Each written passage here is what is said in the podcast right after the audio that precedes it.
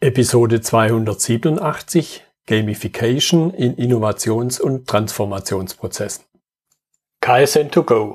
Herzlich willkommen zu dem Podcast für Lean-Interessierte, die in ihren Organisationen die kontinuierliche Verbesserung der Geschäftsprozesse und Abläufe anstreben, um Nutzen zu steigern, Ressourcenverbrauch zu reduzieren und damit Freiräume für echte Wertschöpfung zu schaffen, für mehr Erfolg durch Kunden- und Mitarbeiterzufriedenheit, höhere Produktivität durch mehr Effektivität und Effizienz an den Maschinen, im Außendienst, in den Büros bis zur Chefetage.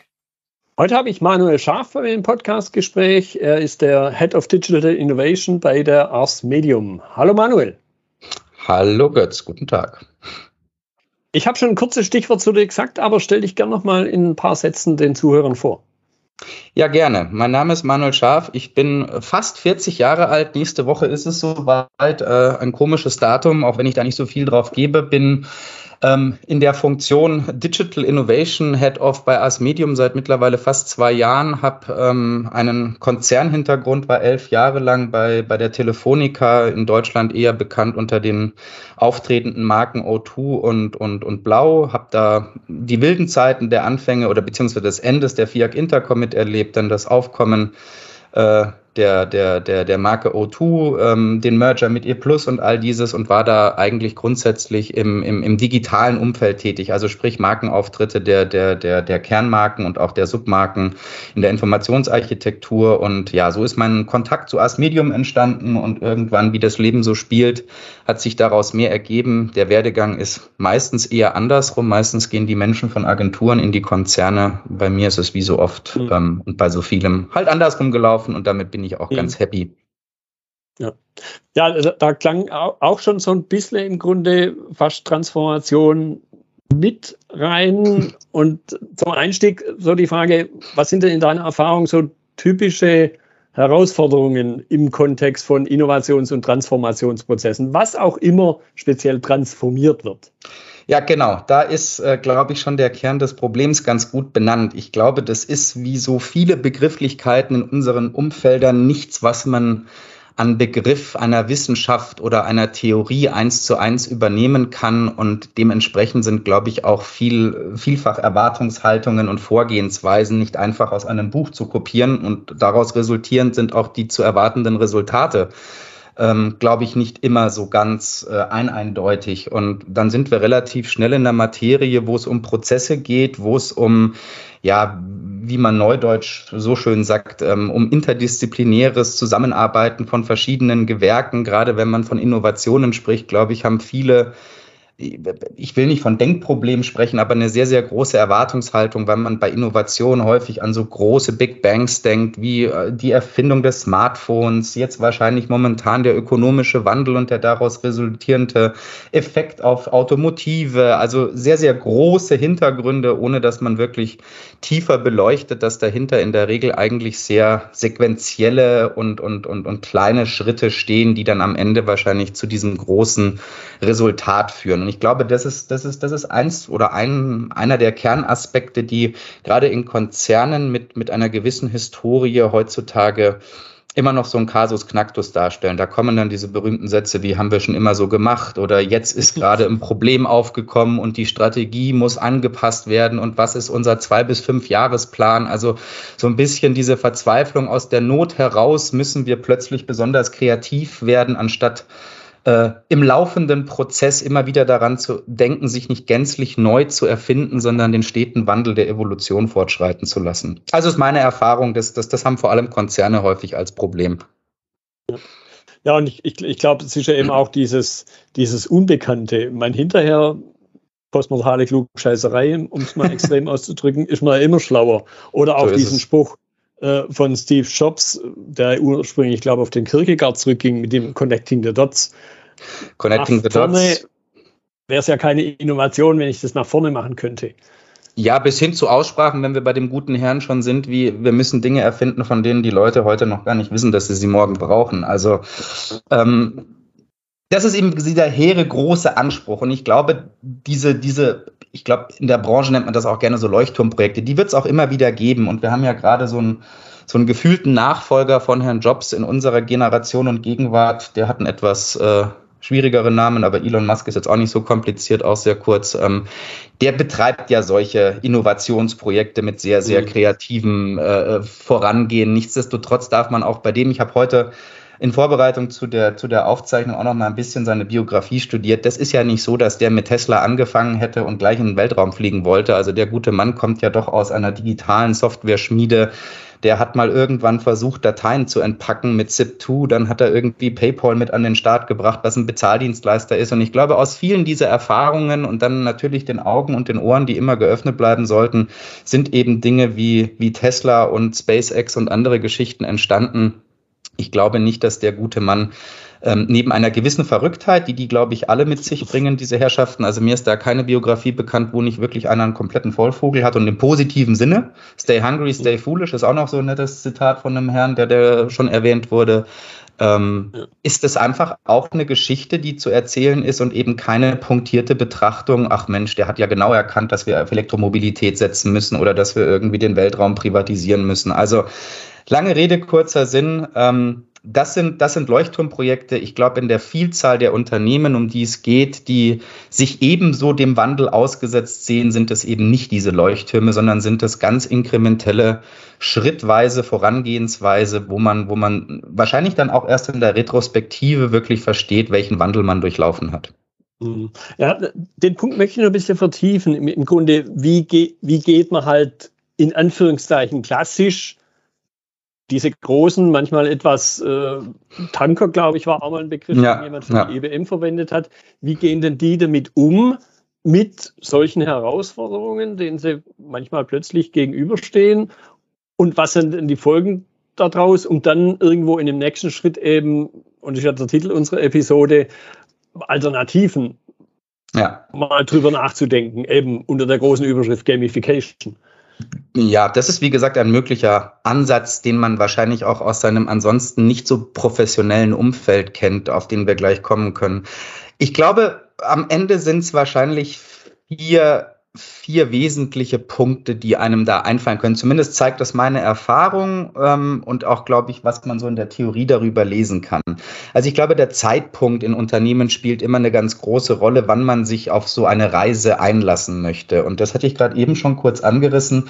Häufig erscheint es mir, als ob der Zeitpunkt aus der Not heraus geboren ist, weil man einen entsprechenden Druck verspürt an der einen oder anderen Stelle. Also um mal irgendwie eine klassische Kennzahl zu nennen, der Umsatz bricht ein, die Resilienz eines Produktes gerade zu Corona-Zeiten ist nicht nachhaltig genug, die Wertschöpfungskette bricht ab und plötzlich glaubt man handeln zu müssen. Das ist, glaube ich, ein wesentliches Problem, warum viele solcher Prozesse, die heutzutage etabliert sind, und das ist dann auch schon der nächste Punkt, ähm, so ein Stück weit unter Druck geraten. Und dieser Druck, der ist in der Regel für Kreativprozesse nicht sonderlich förderlich. Soll nicht heißen auf der anderen Seite, dass es ganz ohne Druck immer zu perfekten Resultaten führt, aber äh, an dieser Stelle konkrete Erwartungen an, an, an, an Timelines zu haben und klassisch vielleicht mal in einem Prozess-Setup zu denken, in Wasserfallmodellen zu arbeiten, halte ich mhm. für gänzlich adäquiert.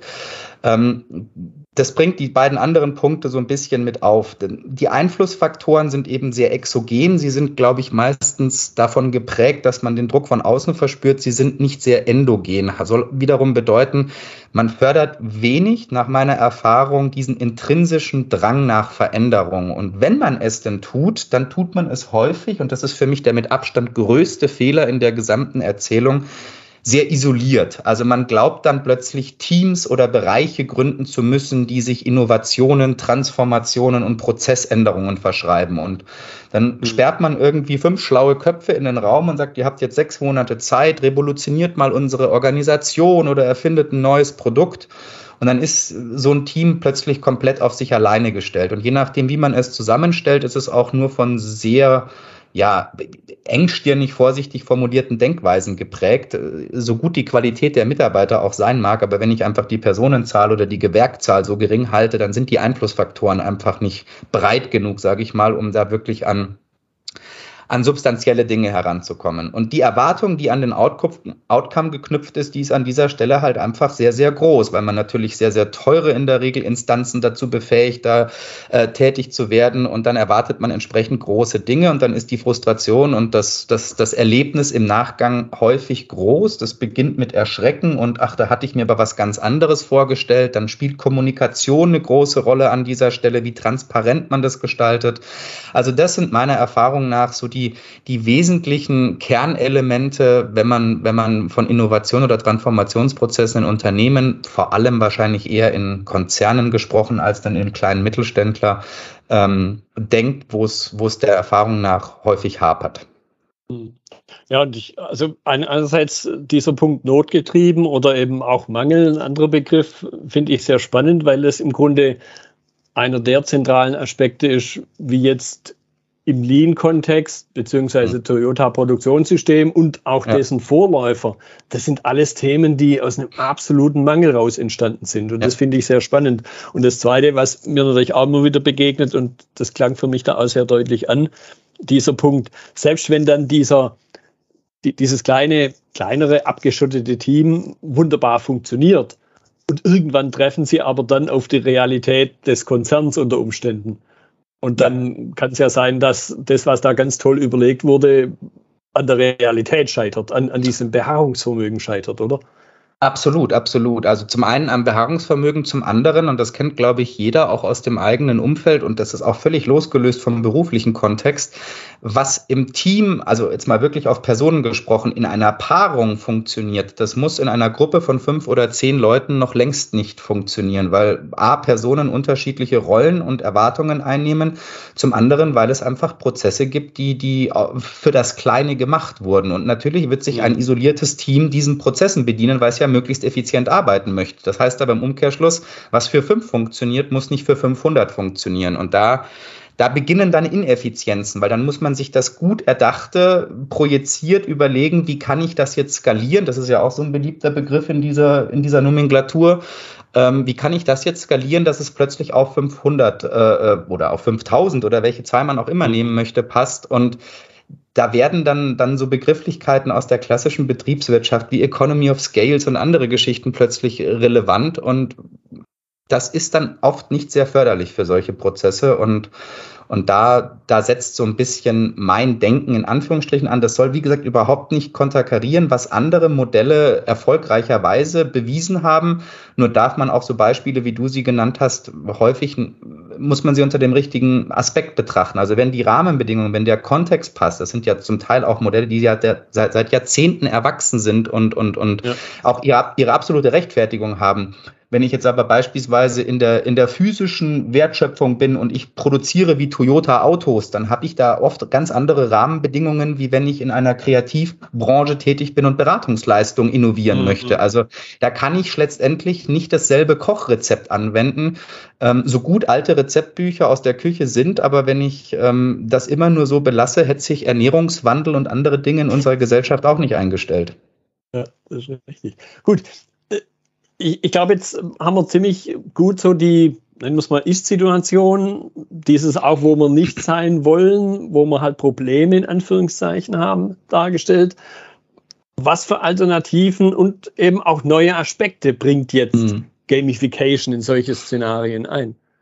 Ja, also vielleicht müssen wir mit dem Begriff Gamification an dieser Stelle anfangen. Der, der ist so ein bisschen gewählt, damit man überhaupt eine Metapher hat, in der man sich bewegen kann. Das soll das Ganze aber nicht auf eine, ich sag's mal vorsichtig, lächerliche Ebene herunter transformieren im Sinne von, da wird aus Spiel und Spaß plötzlich bitterer Ernst, sondern das soll im Prinzip eine gewisse psychologische Grundhaltung des Menschen bedienen, die da bedeutet oder die da heißt, alles, was ich in einer ungezwungenen Situation auf vermeintlich freiwilliger Basis erlerne, das hat einen gewissen längeren Nachhall. Also das beste Beispiel ist immer der schulische oder der universitäre Druck, das Lernen auf Klausuren.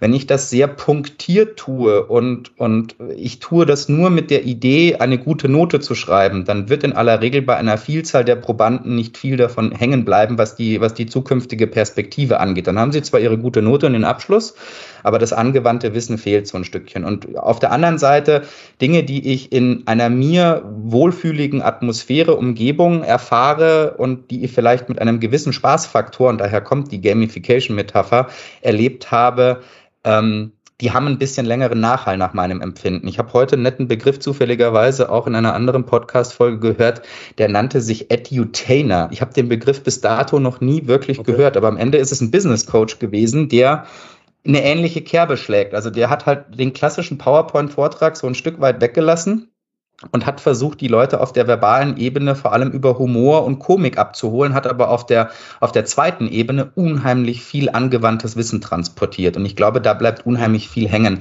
Ich hätte noch ein zweites Beispiel und dann, glaube ich, versteht man den Grundsatz des Ansatzes und dann kann ich gerne was dazu erzählen, wie ich mir das in Anführungsstrichen vorstelle. Ähm, mhm. Harald Lesch ist den meisten ein Begriff, also dieser gute Herr der LMU, der Physik und Philosophie unterrichtet und in den Fernsehsendungen von Terra X über, über Lesch Kosmos und weiß der Geier was ähm, berichtet und, und, und, und Themen einer breiten Masse, gerade über so ein Medium wie YouTube, zugänglich macht, die sonst mit Physik oder gar Philosophie wenig am Hut hätten. Und wenn man gerade die Physik rausgreift, dann ist das ja doch eine eine, ja, ich sag mal, sehr auf Mathematik fußende, oder man glaubt es zumindest, eine sehr auf Mathematik fußende Wissenschaft, die in Formeln sich ergießt und wo es um Hypothesenbildung und Erweisbringung geht. Und es ist wenig zugänglich. Aber wenn plötzlich jemand das auf eine Art und Weise erklärt, dass ich Kosmologie verstehe, Astronomie verstehe, Zusammenhänge, wie, wie wir alle aufgebaut sind, auf eine Art und Weise transportiert bekomme, dann bleibt bei mir etwas hängen, was ich vorher nicht für möglich gehalten habe. Und mhm. das ist so ein bisschen bisschen dieses, dieses, dieses Grundcredo, ohne mich da ähm, mit Menschen vergleichen zu wollen, die das auf irgendeine äh, äh, sehr, sehr spezielle Art schon bewiesen haben. Also von daher, ja. das ist der Grundgedanke. Hm. Ja, mir fiel jetzt da spontan der Begriff Populärwissenschaft ja. ein, die im Grunde ja auch dieses Wissenschaft und, und dieses Elfenbeinturm-Thema eben unter die Massen bringt. Und plötzlich ja. gelingt es darüber. Wenn ich halt geeignete Mittel nutze, um es mal ganz neutral zu sagen. Genau, also man muss immer den Mittelzugang finden. Also ich habe gerade dieses YouTube-Beispiel gebracht, was glaube ich in der, in, der, in der heranwachsenden, aber auch schon in unserer Generation eine immer größere Rolle spielt. Äh, analoge Medien haben da so ein bisschen, glaube ich, Schwierigkeiten, was den Zeitversatz angeht. Also da spielen viele Faktoren eine Rolle. Ich glaube, ein wesentlicher auch ist es eben, dieses Authentische, diese eigene DNA, so ein Stück weit jetzt mal wieder aufs Unternehmen zu sprechen, zu kommen, ähm, diese eigene DNA zu entwickeln. Also man hört ja auch häufig in so Unternehmenskontexten, ja, wir wollen das so machen, wie das Amazon macht oder Google verwendet da Prozesse und Methoden. Ähm, ich muss da leider Gottes immer wieder sagen, naja, dann kopiert ihr etwas, von dem ihr nicht wisst, warum es für das Unternehmen mhm. funktioniert. Denn keines dieses Unternehmens verwendet in der Regel, zumindest im Kern, Prozesse, die von irgendjemandem kopiert sind, sondern sie haben sie für sich entwickelt. Und natürlich sind die nach außen, was darüber bekannt ist, für den vermeintlichen Konsumenten sehr erfolgsversprechend. Aber auch innerhalb dieser Unternehmen wird es bei dieser Prozessdefinition oder bei solchen Transformationsgeschichten zu Hürden gekommen sein. Nur über die wird nicht gesprochen. Und wenn ich also nur das Ergebnis kopiere, dann werde ich nicht an den, an den Fundus des Wissens geraten, warum das irgendwann gut, ge gut geworden ist. Und diese DNA, egal ob im Kommunikationsweg, in der Prozessmethodik, in was auch immer, das, das, das, das kann man, glaube ich, vielen Unternehmen nur begleitend an die Hand geben. Man sollte ihnen aber immer das Credo ausweisen, ihr müsst da eure eigene DNA daraus herausbilden. Und, und, und darum geht es im Wesentlichen. Ja, also das sind Themen, denen ich im Grunde im Lean-Kontext tagtäglich begegne, ja. weil man ja auch da diesen vermeintlichen Werkzeugkasten vor sich sieht genau. und, und, diesen, diesen leuchtenden Nordstern Toyota und eine äh, coole ja. Sache, das hat ja wunderbar funktioniert, mache ich genauso, Schublade raus, Kochbuch auf äh, und es schmeckt nicht. Muss man ja. bei der Metapher bleiben. Es funktioniert schon irgendwie, aber es ist jetzt nicht das Erlebnis, was man sich aus der Reputation der, der Ereignisse wahrscheinlich heraus erwartet hat. Okay, das, das war also ein bisschen eine allgemeine Einleitung, was auch das Thema Gamification angeht. Und ähm, wie ich es gerade gesagt habe, sehr spannend aufgrund der Parallelen, die ich da erkenne. Wie muss man sich jetzt praktisch vorstellen? Speziell dann wieder, wenn ich es halt in so einem großen was jeder, glaube ich, so ein bisschen vor seinem geistigen Auge hat, auf so einen großen Tanker einsetzen ja. will. Ja, also man muss es sich so ein Stück weit vorstellen, wenn man es wirklich als, als Produkt fassen möchte, wie eine Art ähm, interdisziplinärer kompetitiver Social-Media-Plattform in einem Unternehmen. Also das Ganze ist letztendlich nicht anders aufgebaut wie gängige Social-Media-Plattformen. Es besteht das Produkt People Score oder Competition Hub, wie wir das nennen, ähm, im Wesentlichen aus einem Community-Thread. Das heißt, es gibt eine auf das Unternehmen völlig angepasste individuelle Erreichbarkeit einer Plattform, wo sich Mitarbeiter quasi wie auf Facebook, wie auf Instagram dafür registrieren können, sich ein Profil anlegen können und im Kern sich einem Team anschließen können. Auch da beginnt im Prinzip der Ansatz schon.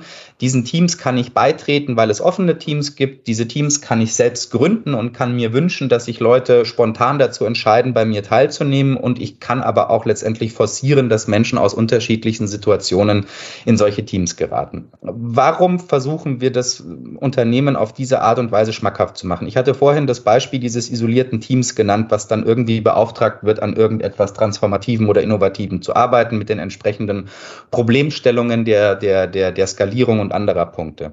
In dem Augenblick, wo ich das unternehmensweit tue und auf die Freiwilligkeit der Leute setze, mit den entsprechenden Benefits, auf die ich gleich komme, ähm, kriege ich A, eine breitere Resonanz im Unternehmen, weil aus unterschiedlichsten Bereichen die Leute letztendlich dafür zur Verfügung stehen oder sich bereit erklären, dort teilzunehmen.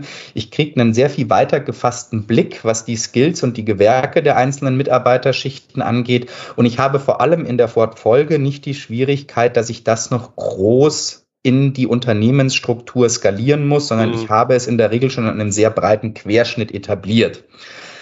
So, der zweite Ansatz, jetzt könnte man ja glauben, ist ja schön, dass sich meine Mitarbeiter jetzt plötzlich dafür Zeit nehmen müssen, sich in irgendeiner weiteren sozialen Plattform, die mein Unternehmen betrifft, auszutauschen.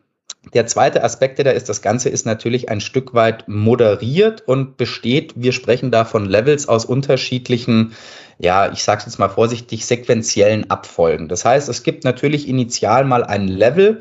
Innerhalb der Level finden Challenges statt, also Aufgaben, die diese Teams sozusagen absolvieren müssen, die letztendlich initial kuratiert wurden auf den entsprechenden Themenkomplex hin, ähm, wofür sie Punkte bekommen. Und das ist der kompetitive Charakter, der auf diesen Gamification-Teil so ein Stück weit einzahlen soll.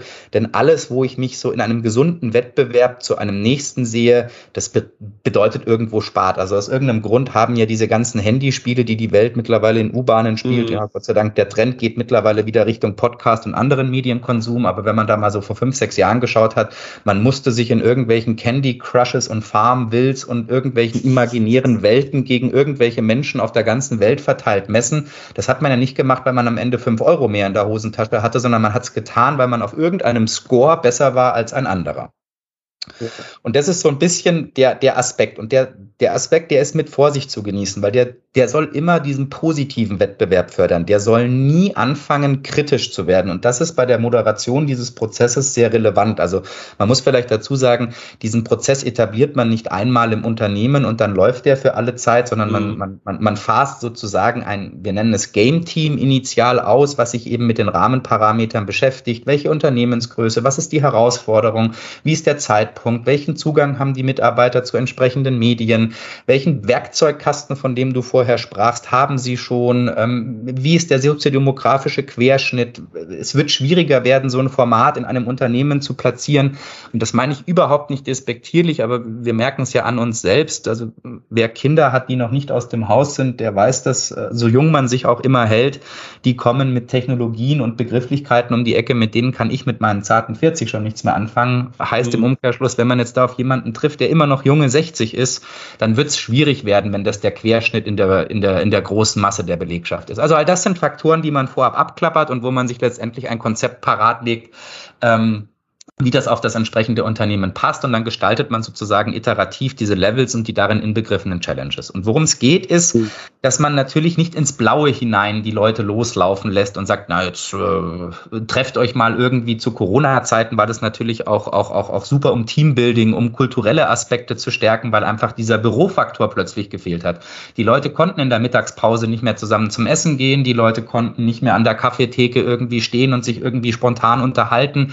Man musste irgendwo Ersatzräume suchen und finden, wo sich Leute auch anders als in regulären Terminen über, über, über Serien sozusagen austauschen können. Auch da hatten wir das Gefühl, dass das ein, ein sehr gutes Mittel ist, wo die Leute einen anderen Zugang zueinander finden. Und dann muss man sich das, wie gesagt, so vorstellen, diese Challenges, die definiert wurden, die, die, die werden von den Teams abgearbeitet, wie ich beschrieben habe, entsprechend bepunktet. Da gibt es auch in der Regel kein richtig und kein falsch. Das sind Kreativprozesse, da geht es möglichst darum, keine Schranken und Hürden ähm, von vornherein einzusetzen, sondern in, in den ersten Schritten vor allem mal, man sagt immer, die Köpfe aufmachen. Das finde ich irgendwie einen sehr martialischen Begriff, aber es trifft es am Ende aller Tage doch irgendwo. Ähm, sie aus ihren gewohnten Strukturen etwas rauszureißen, sich mit anderen Personen in anderen Situationen auseinanderzusetzen. Also man kennt das ja mhm. häufig in der agilen Softwareentwicklung.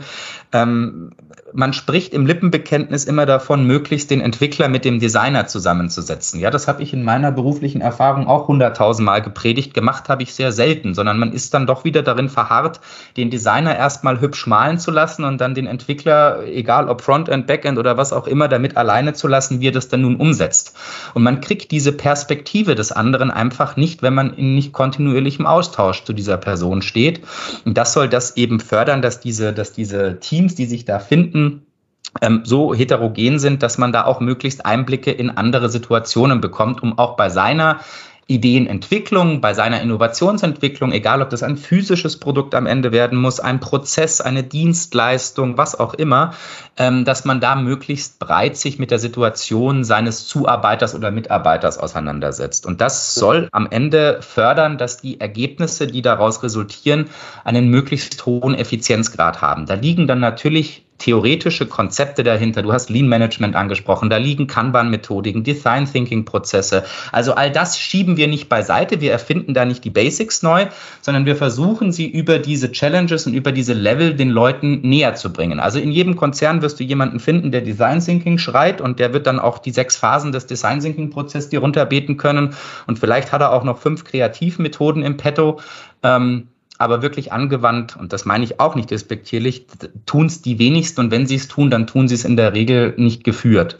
Und wenn ich das dann wiederum in seiner schlechten Qualität skaliere und transformiere auf weitere Mitarbeiter, dann kann dabei in der Regel nicht wirklich Gesundes rauskommen. Und auch das findet sozusagen über die Education in diesem Prozess statt, dass wir auch wirklich solide in der Wissenschaft wie in der Theorie als auch in der Praxis fundierte Methodiken mit in dieses Themenfeld sozusagen einfließen lassen. Und im besten Fall kommen dort dann über die verschiedenen Levels, die dann auch in, in, ihren Challenges immer punktierter werden und wo die Anforderungen immer größer werden, ähm, hoffentlich gute, innovative Lösungen für das initial beschriebene Problem raus. Und jetzt kommt das schöne Aber aber dafür kann dir niemand eine Garantie geben. Auch ich nicht und das könntest du auch mhm. nicht, wenn du in anderen Prozessen oder Methodiken arbeiten würdest. Du hast aber einen entscheidenden Vorteil. Sollte es nicht zu dieser initial gewünschten Lösung kommen oder zu der Idee, ähm, oder zu etwas, was du nicht erwartet hast, was dir aber genauso aus der Patsche hilft, dann hast du zumindest zwei weitere Aspekte beleuchtet. Nämlich du hast diesen Education-Grad in deinem Unternehmen massiv gesteigert, weil du plötzlich mit mehr Methodiken in breiterer Masse arbeiten kannst und du hast diesen interdisziplinären Charakter gestärkt, was dich spätestens, und dann sprechen wir mal wieder von dem schönen Begriff Iteration, spätestens in der zweiten Runde in die Lage versetzen wird, dass du, egal was du produzierst, anbietest oder zur Verfügung stellst, dass du das in einem deutlich höheren Effizienzgrad tun können wirst. Ja, und ich höre auch raus, das ist jetzt die Begrifflichkeit, die man jetzt im Lean-Kontext verwendet, ich habe halt was gelernt. Genau. Ich mache immer dieses Beispiel, wenn ich der Wissenschaftler bin, und das hat jetzt mit dem Wissenschaftler gar nichts zu tun, und an meinem Labortisch stehe und da zwei Flüssigkeiten im Reagenzglas habe und vorher schon weiß, was passiert, wenn ich es zusammenschütte, dann schaffe ich ja kein neues Wissen sondern es, es muss ja dann auch mal was schiefgehen. Und es gibt ja genügend Beispiele, Post-it, so einer der Klassiker, der ja. ja was ganz anderes erfinden und trotzdem hat, ist dann was ziemlich Cooles dabei rausgekommen. Genau, das ist die Ebene, die ich meinte. Also das ist dann ein, ein anderes Ergebnis als das zu erwartende, aber es ist dennoch irgendwo ein Stück weit Innovation oder, oder, oder ein Produkt, was am Ende rausfällt. Der zweite Aspekt dieses Erlernens, der ist ja davon in der Ebene völlig losgelöst und der wiederum lässt sich ja auch sowohl als, also sowohl auf das Unternehmen als auch auf jeden Einzelnen, der daran teilgenommen hat, münzen. Also das Unternehmen wird hoffentlich gelernt haben, ähm, dass man sich diversifizierter aufstellen sollte, und zwar mhm. im Sinne der Methoden- und Prozessdurchführung. dass da am Ende nicht nur zu erwarten ist, ein, ein definiertes Resultat zu erhaben, sondern dass man sich immer wieder versucht, du hast vorhin immer den Tanker erwähnt, das Gegenbeispiel zum Tanker sind ja die Schnellboote aus dieser Metapher, dass diese vielen Schnellboote dir an einzelnen Stellen trotzdem Vorteile bieten und zum anderen hast du auf der Mitarbeiterebene dann natürlich den, den, den, den vorhin zitierten Einblick in die anderen Welten und auch dieses eigene Erfahren von, ja, was bedeutet es denn, um in dem Beispiel von vorhin zu bleiben, wenn ich jetzt einen runden Kreis auf die Webseite oder nehmen wir mal ein anderes Beispiel, was Elliptisches auf eine Webseite packen möchte und der, und der Techniker hat aber viel größere Schwierigkeiten, eine elliptische Form darzustellen als eine Kreisform. Und wenn ich das von vornherein weiß, dann werde ich dem vielleicht perspektivisch in ganz anderen Projekten, in ganz anderen Kontexten halt keine Ellipse mehr, sondern einen Kreis vorschlagen und ich werde mir da keinen Zacken aus der Krone brechen. Er im Anschluss wird aber deutlich schneller entwickeln können. ist jetzt sehr weit, sehr hoch gegriffen, dieses Beispiel. Ich weiß, dass Ellipsen und Kreise gleich einfach herzustellen sind, aber damit man so ein bisschen ein Bild dafür bekommt, was ich mit dieser Interdisziplinarität meine an dieser Stelle. Ja, ja. ja ich habe auch immer wieder den Aspekt äh, Team da jetzt rausgehört und, und möchte auch gleich nochmal auf den, auf den menschlichen Faktor ein bisschen eingehen. Ich habe aber eben auch rausgehört, was ich manchmal so als eine Art in, in, den Köpfen, in anderen Köpfen, als Widerspruch wahrnehme, ah, Kreativität und Prozess, Prozess mhm. so als dieses, als dieser ganz enge Rahmen mit der Aussage dann eben konfrontiert, ah, ich kann doch nicht in dem Prozess kreativ sein, da habe ich viel zu enge Leitplanken. Und da höre ja. ich aber bei dem raus, was du erzählst, nee, das ist gar nicht so. Jein. Also zum einen glaube ich nicht an diesen, an diesen schönen Ausspruch Kreativität und das jetzt hoffentlich äh, lustig verstanden, so wie ich es meine. Kreativität entsteht nicht aus Spontanität nachts um zwei auf der Toilette, weil ich nicht schlafen kann. Und Kreativität entsteht vor allem nicht aus Spontanität. Das kann passieren und das ist dann sehr schön, aber das mhm. ist nicht das, worauf Geschäftsmodelle fußen sollten, sondern Kreativität muss ich mit entsprechenden Werkzeugen ausstatten, damit ich bestmöglich, und den Prozess darf man da wahrscheinlich nicht als so eine Art Straße mit Leitplanken verstehen, sondern viel mehr als den Werkzeugkasten wirklich aus, aus, aus, aus einer Holzwerkstatt. Also ähm, ja. ich, kann, ich, ich kann in eine Kiste eine Säge, einen Akkuschrauber, drei Bohrer und fünf Pfeilen packen und kann die drei Schreinern geben. Dann werden die drei unterschiedliche Sachen daraus machen und kreativ sein. Aber wenn ich ihnen diese Werkzeuge schon nicht gebe, dann wird es auch für den Schreiner irgendwann schwierig, ähm, sich sein Ausgedachtes, also sprich vom Lippenbekenntnis zu wirklich eigenständigen Themen und Produkten zu kommen, dann wird es schwierig. Und genau das meine ich mit, die Leitplanken dürfen nicht in der Vorgehensweise bestehen, im Sinne von, wohin geht die Reise? Die, die, die, die Leitplanken sollten eher darin bestehen, möglichst alle mit einem niveauvollen und gut funktionierenden Werkzeugkasten auszustatten. Mhm. Mhm. mhm. Ja, jetzt hatte ich es gerade schon angedeutet. Ich, ich, möchte ein bisschen den, den Faktor Mensch mhm. Reinbringen. Einerseits hast du sehr intensiv darüber gesprochen, dass es um die Teams geht. Und ich glaube, das hat dann auch den Vorteil, was, was, dieses, was diesen Wettbewerbscharakter angeht, weil es halt nicht so jeder gegen jeden ist, sondern ja. im Team zusammen was zu gestalten. Andererseits äh, begegne ich als einzelner Mensch ja immer der der Veränderung im Extremfall. Und das ist ja dann das, was ich auch wahrnehme, wo halt die, dieses alle treten in Anführungszeichen geschlossen einen Schritt zurück, so nach dem Motto, was machen denn die anderen? Dann sollen die erstmal, bevor ich jetzt hier mitmache. Sprich, wie, wie wird jetzt natürlich auch in einem sehr, unter Umständen ja sehr heterogenen Unternehmen, du hast ein mhm. bisschen angedeutet, Altersstruktur, wie, wie wird es da angenommen? Wie, wie gelingt es dann eben, und ich werde jetzt ja 58, äh, von daher äh, kann ja, ich mich alt. auch so ein bisschen zu den schon Älteren vielleicht zählen. Wie gelingt es aber eben diese Erfahrung zum Beispiel, die dort halt einfach über Jahre bis Jahrzehnte hinweg gereift ist, die abzuholen, ohne die im Extremfall zu verschrecken?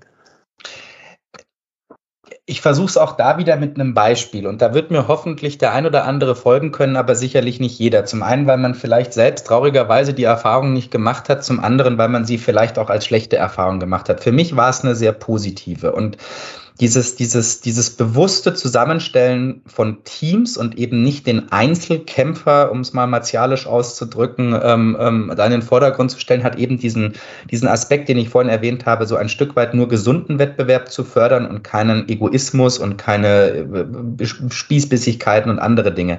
Ich versuche das an dem Beispiel des Opas und des Enkels zu erklären und äh, dann soll sich da mhm. bitte jeder auch, wie auch immer, auf der jeweiligen Seite angesprochen fühlen. Also ähm, ich hatte das Glück, einen, einen, einen sehr jung gebliebenen Großvater bis ins hohe Alter zu haben, der sich, der sich wahnsinnig dafür interessiert hat, wie sich die Welt um ihn herum wandelt. Nichtsdestotrotz war er aus einer Historie geprägt, die äh, ihn den Krieg hat erleben lassen, die äh, wirtschaftlich schlechte Zeiten, Wirtschaftswunder, alles, was da so in den, in den, sagen wir mal, Jahren 1930 bis 2010, als er letztendlich verstorben ist, mitgebracht hat. Und ich als Kind der Anfang 80er habe da ganz andere Dinge in meinem Leben erlebt. Ich musste mich, das muss man ja in heutigen Zeiten leider Gottes wieder sagen, mit einigen wenigen kleinen Ausnahmen, als ich noch sehr jung war, nicht mit dem Thema Krieg wirklich in meinem näheren Umfeld befassen. Leider muss ich seit acht Wochen wieder.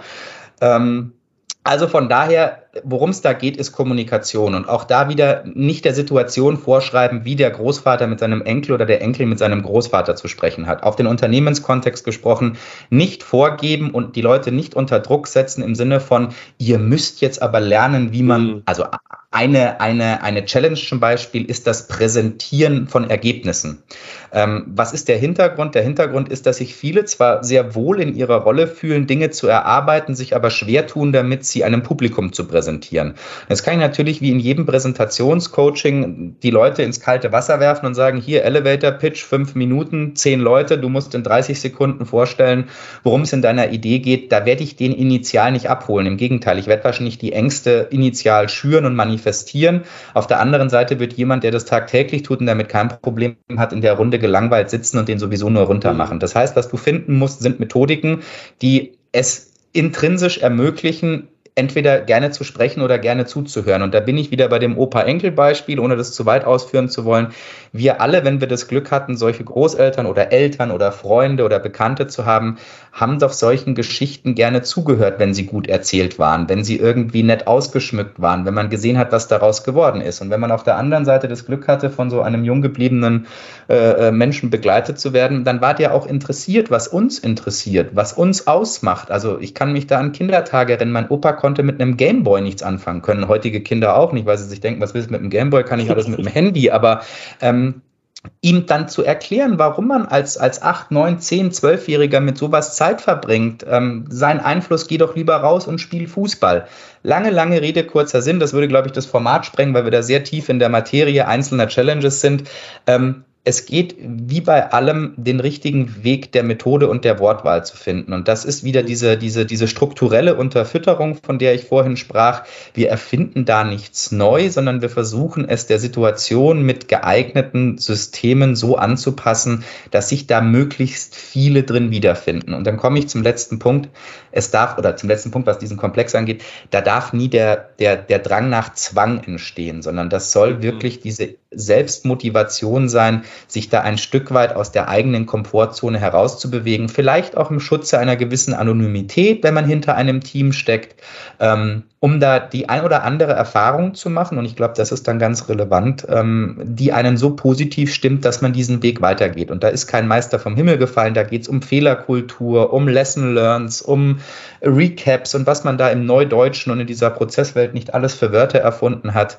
Ähm, und wenn man die richtig gestaltet, dann wird man hoffentlich einen Großteil äh, einer solchen Belegschaft mitnehmen, aber auch da darf man nie dem Anspruch verfallen, dass das eine 100%-Lösung ist. Das ist vielleicht sogar betriebswirtschaftlich gesprochen noch nicht mal eine 80-20-Lösung, die ich da vollziehe.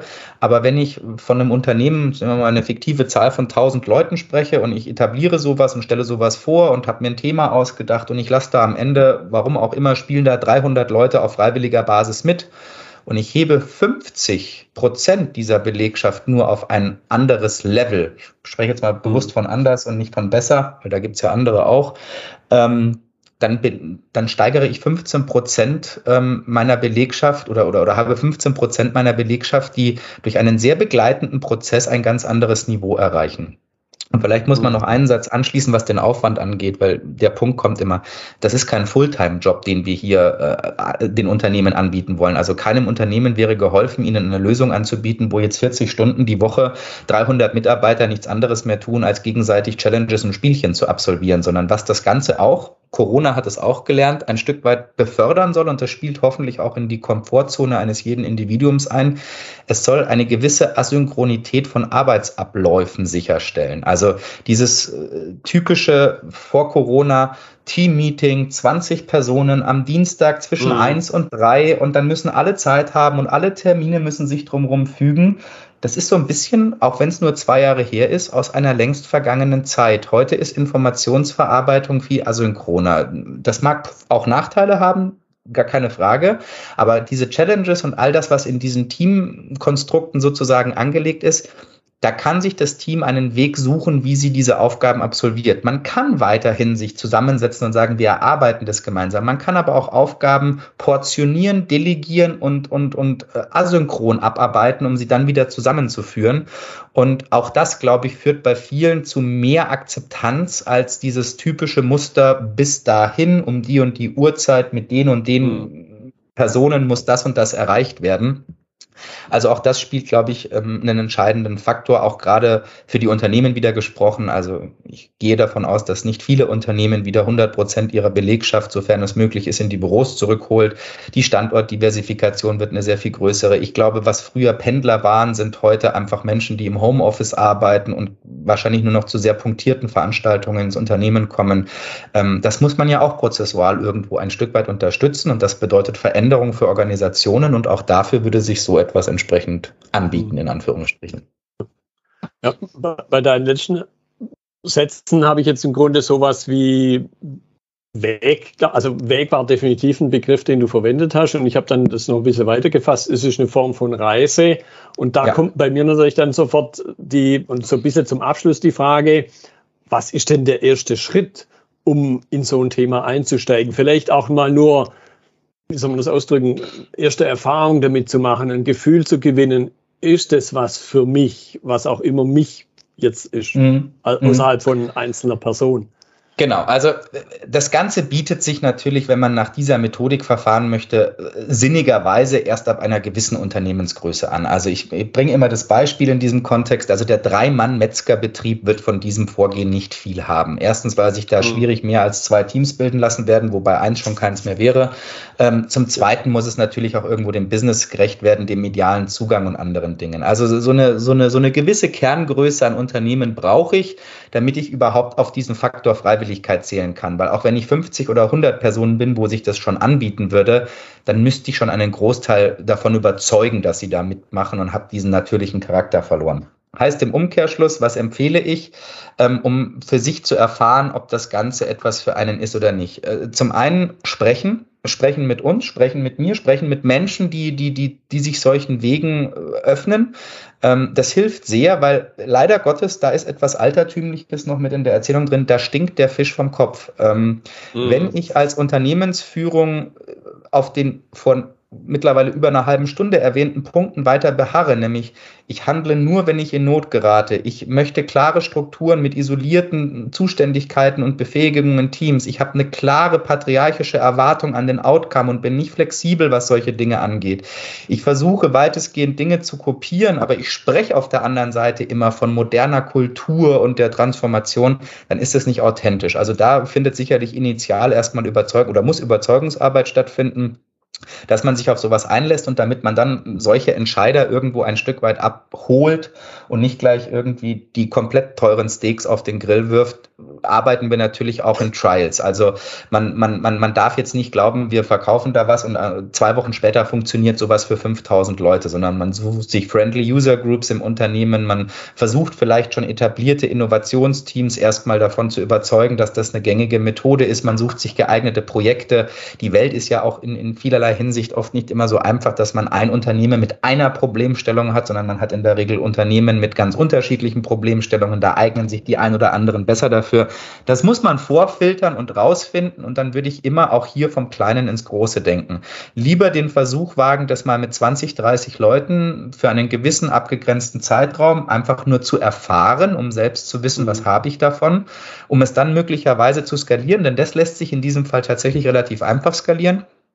Ähm, ähm, oder aber die, die, die, die entsprechende Referenz suchen. Also sprich auch nicht nur immer dieses, wie haben es die anderen gemacht, sondern wo sind die Scheiterpunkte oder die, die, die, die Hürden, wo ich bisher gescheitert bin und wo könnten diese Ansätze, die ich da so zumindest im Wagen gerade versucht habe zu beschreiben, mögliche Lösungsansätze bieten. Hm. Hm. Ja, ja, ich werde auf jeden Fall deine Kontaktdaten in die Notizen reinnehmen und dann wärst du, glaube ich, ein ziemlich guter Ansprechpartner dafür. Und deshalb danke ich dir jetzt für deine Zeit, für die interessanten Impulse. Sehr gerne. Ich danke auch recht herzlich. Das war die heutige Episode im Gespräch mit Manuel Schaaf zum Thema Gamification in Innovations- und Transformationsprozessen. Notizen und Links zur Episode finden Sie auf meiner Website unter dem Stichwort 287. Wenn Ihnen die Folge gefallen hat, freue ich mich über Ihre Bewertung bei iTunes. Sie geben damit auch anderen Lean-Interessierten die Chance, den Podcast zu entdecken. Ich bin Götz Müller und das war KSN2Go.